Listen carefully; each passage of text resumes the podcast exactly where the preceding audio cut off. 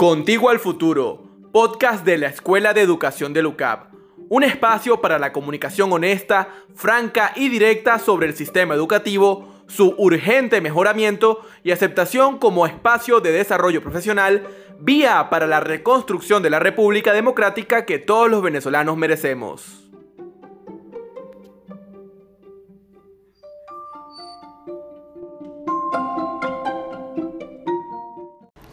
Mi nombre es Andreina Reyes. Soy egresada de Educación de la Mención Ciencias Pedagógicas de la Universidad Católica Andrés Bello. Voy a aprovechar este espacio para contarles un poco sobre mi historia, cómo decidí estudiar la carrera y el abanico de oportunidades que ofrece, y cómo hoy puedo comprobar lo que día a día tanto nos repite. Esta carrera es un abanico de oportunidades. Realmente el plan de estudiar educación no fue con el plan con el que crecí. En casa mis padres, ambos son ingenieros civiles, ninguno de mis hermanos nunca se interesó por la educación o por áreas similares, por lo que nunca crecí con esta idea en el ambiente, al punto que ni siquiera lo consideré como una opción al momento de presentar mi test vocacional en el colegio. Sin embargo, cuando estaba en cuarto año, alguien me comentó sobre la carrera de educación y desde ese momento mi vida cambió para siempre. Empecé a investigar y ahí supe que había encontrado mi vocación, o mejor dicho, ella me encontró a mí. La carrera de educación es muy noble porque desde el primer día los horarios te permiten trabajar y es posible poner en práctica o ir poniendo en práctica todo lo que vemos en clase y todo lo que nos van diciendo nuestros profes, todo lo que vamos investigando en el campo real. Durante los primeros semestres trabajé en el sistema formal de educación, teacher de inglés en diferentes instituciones. Pero yo sabía que quería hacer en el área de educación. Sabía que quería especializarme en educación en emergencias. ¿Cómo gestionar educación cuando un sistema educativo tiene tantas carencias que no puede llevar a cabo su día a día actual? No hay personal, no hay una infraestructura, no hay horarios ni servicios básicos que permitan llevar una dinámica escolar adecuada para la formación de los niños. Esto, sin sumar las carencias nutricionales, permiten un desarrollo físico, cognitivo e integral del niño. Sin embargo, de esto hablaremos más adelante. Como ya les conté, durante la carrera solía trabajar como teacher de inglés en diferentes colegios. Hasta que en el séptimo semestre la carrera una vez más me reta y me impulsa a trabajar en la empresa privada. En este caso, tuve la oportunidad de trabajar en Empresas Polar. Creo que todo venezolano siempre sueña con trabajar ahí. Sin duda, es una empresa sólida, que siempre ha sido un icono de trabajar con amor y de hacer las cosas bien. Y en mi caso, una de las escuelas profesionales más importantes que he tenido. Como educadora, tuve la oportunidad de trabajar en el área de gestión de conocimiento técnico.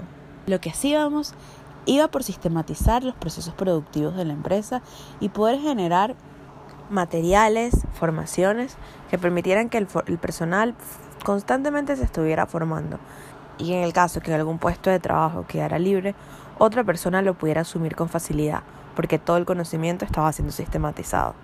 Esta experiencia me dio, a conocer la importancia que somos los educadores en las empresas, en las diferentes empresas, tanto privadas como públicas, y cómo tenemos un rol y cómo los educadores tenemos un rol fundamental para que los procesos, los conocimientos, los know-how de las empresas puedan trascender más allá de las personas que ocupan diferentes cargos.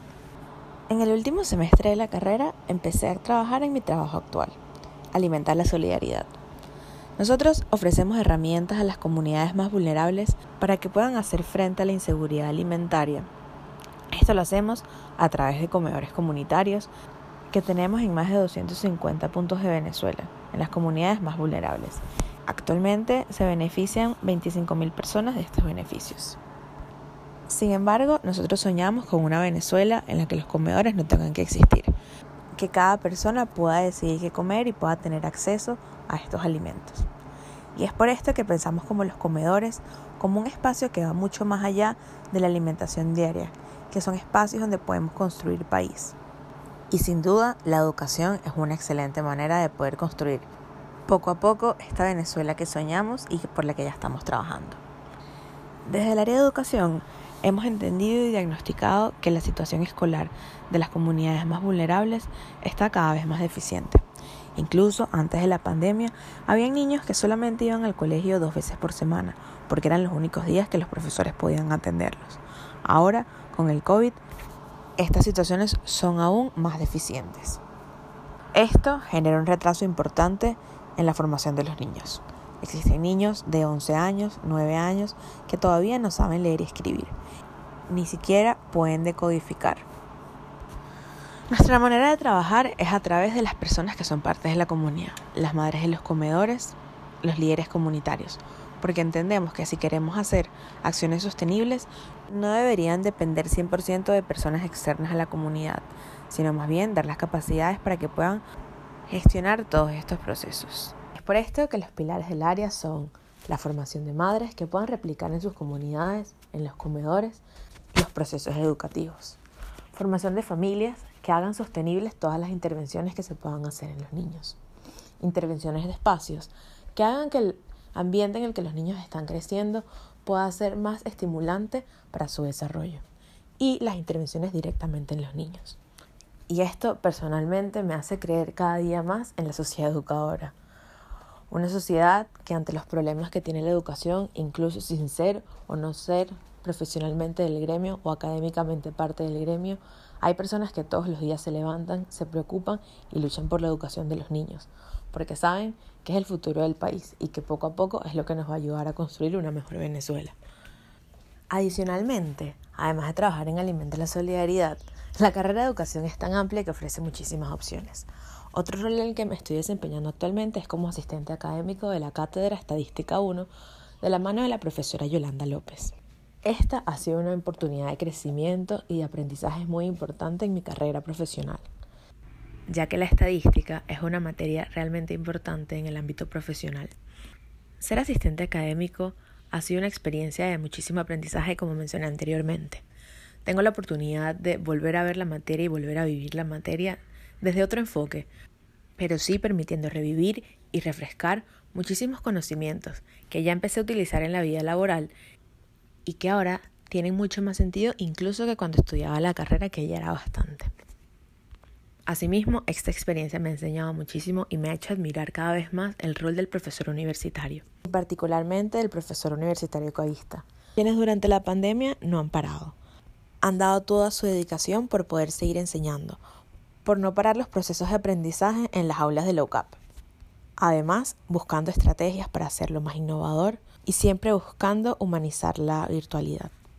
Y esta ha sido sin duda de las experiencias laborales que han requerido mayor exigencia para mí, por todos los procesos conceptuales, procedimentales y actitudinales que llevan de la mano de dar una clase.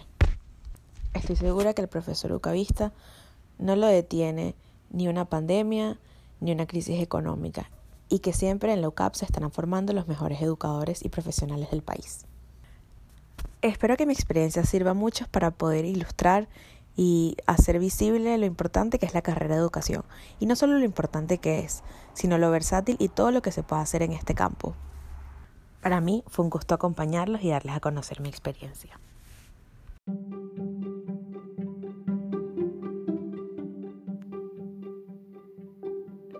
Así culmina un episodio más de Contigo al Futuro, el podcast de la Escuela de Educación de LUCAB. Síguenos como arroba educacionucap en todas las redes sociales.